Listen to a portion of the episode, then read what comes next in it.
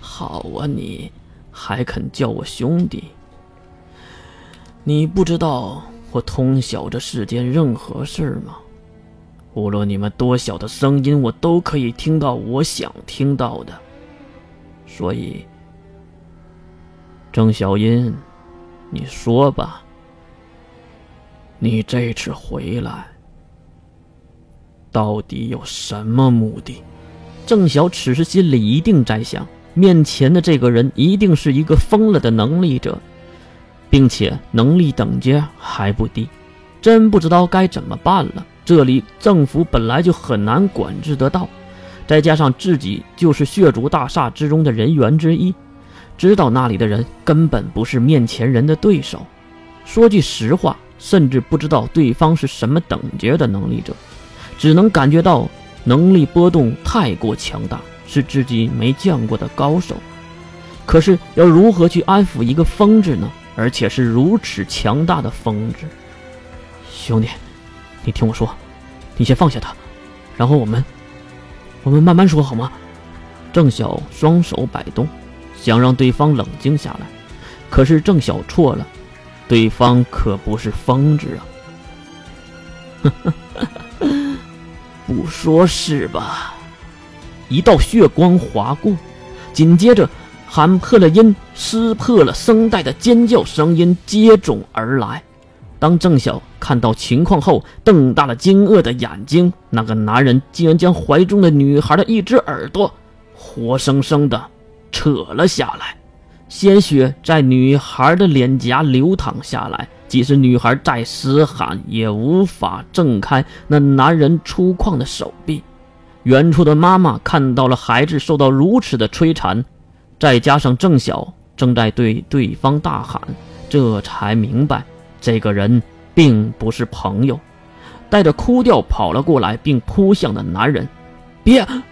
郑晓喊了一句，可是他哪拦得住护女心切的妈妈呀？滚一边去！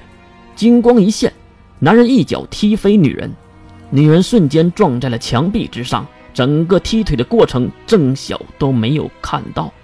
反应过来的时候，女人已经从墙壁上滑落了下来。那个速度和力量，女人必死无疑。你他妈的！再也忍耐不来的郑晓也是提取了全部的能力波动，并疯狂地冲了过去。这段时间的接触和陪伴，郑晓已经将母女当成了自己的家人看待，而家人被这样的欺负和摧残，不疯了？才怪呢！可是现实呢？一道看不清的金光划过，郑晓被踢飞，并重重的摔在了地面上。你，你他，你他妈的，你他妈的！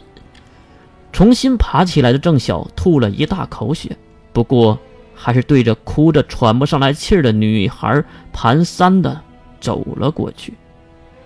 行了，张晓，说吧。到底因为什么？啊！血红眩晕的视线中，金光男将手放在了小女孩白净的手臂之上。你，你要干嘛？你要干嘛？这不是我要的答案呢。又是一道刺耳的声音，是骨头。和皮肤被撕裂的声音，小女孩的一只手臂连同半个身体分离，内脏跟着流出，落到了地面之上，噼里啪啦的响起了雨点一般的声音。啊啊！瞪大了流着血的双眼，郑晓无力的跪在了原地。呵呵呵，人类还真是脆弱呀。丢掉了已经没有生命体征的小女孩，甩了甩盔甲上面沾着的鲜血，并抬头看向跪在那里失神的郑小音。看上去，你是真的什么都不知道啊。那我就送你上路了。金光乍现，一瞬间，郑晓想到了月刚才的那句话，那句复仇就要活着的。等等，一句“等等”，让男人停下了手中的金光。哈哈，你终于想说了。郑晓努力的挑起眼皮，并微微一笑。我确实有一个巨大的计划，而且还是和逆风联合的。嗯，即使是听到逆风的名字，男人也是露出了胆怯。感觉到对方有一点相信的意识，郑晓继续的编道：“我只是一个诱饵。”引诱你们上当啊？你们还真的来了。剩下的，就是你们咬死我这个鱼饵，让逆风大人哎收起鱼竿了。你说什么？也不知道为什么对方竟然信了。果然如此，那个家伙将暗之书交给你，就是用来引诱我们的。不过，等我们的计划结束后，你就等着被审判吧，郑小音。哼，也不知道这个家伙在说什么。不过说完后，男人全身散发金光，一抬手就飞向了天空，化作了金色的流星，消失了。简单的几句话，就捡回了一条命的郑晓，抬头看了看面前的惨状。满地的玻璃片上全是血肉，已经不能用惨无人睹来形容了，根本无法直视。仰天长啸，郑晓将全部的愤怒喊了出来。这是劫后余生呢，还是痛苦半生呢？这时，巷子的尽头，从出租车上跳下的少女拼命地跑了过来。喘着粗气来到巷子中，她缓慢的步伐说明了她知道了一切。来到跪着的郑晓身边，拍了拍他的肩头。总不能让他们母女这样躺着吧？平静的话语，冷静的表情，原来是银色长发的少女月。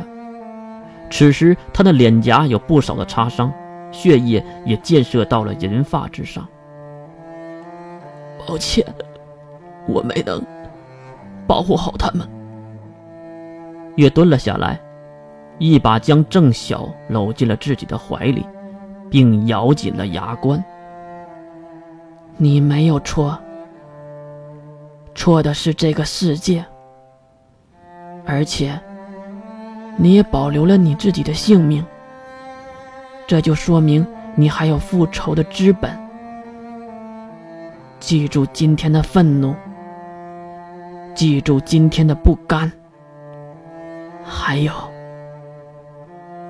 放开郑小音，越走向女孩被分尸的身体，伸出了纤细的手指，将它们一一的捡起，并拼凑到一块儿。沾满鲜血的手。抚摸着女孩那瞪大的惊悚双眼，让她得以安息。还有他们的死，